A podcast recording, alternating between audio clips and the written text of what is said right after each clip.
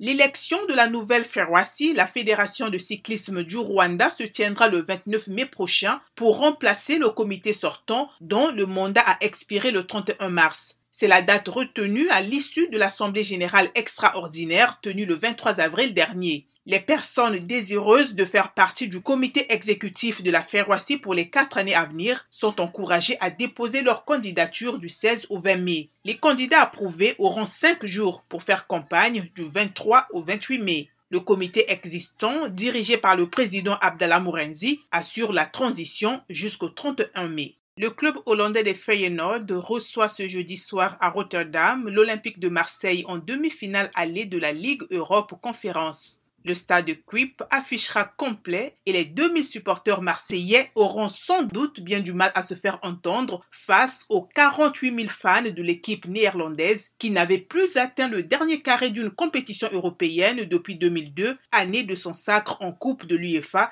l'ancêtre de la Ligue Europa. L'Olympique de Marseille peut s'attendre à un accueil brûlant face au Feyenoord dont les dirigeants craignant des incidents, ont lancé un appel au calme à leurs sulfureux supporters. Cette saison, le club a déjà écopé de 10 amendes de l'UEFA pour un montant total avoisinant les 500 000 euros. Chelsea, qui reçoit Manchester United ce jeudi soir, peut pratiquement verrouiller sa place pour la lucrative Ligue des Champions la saison prochaine une garantie de revenus qui lui permettrait de vivre plus sereinement la dernière ligne droite de son tumultueux processus de vente. La manne financière apportée par la plus prestigieuse des compétitions européennes serait un gage important, serait important dans un avenir incertain pour Chelsea qui reste suspendu à la vente du club qui traîne en longueur depuis l'annonce début mars du départ prochain du russe Roman Abramovich oligarque russe visé par des sanctions de Londres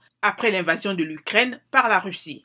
Liverpool, qu'on a vu hein, largement dominateur, a battu Villarreal 2 buts à 0 à domicile hier soir en demi-finale allée de la Ligue des Champions, confirmant son statut de favori en vue de la finale le 28 mai au Stade de France. Longtemps mis en échec par une défense adverse très regroupée, les Reds ont marqué les deux buts en deux minutes par le défenseur équatorien Pelvis Estupinan, qui a détourné contre son camp un centre du capitaine Jordan Anderson à la 53e minute, ensuite par l'international sénégalais Sadio Mané à la 55e minute. Le match retour en Espagne sera joué mardi prochain.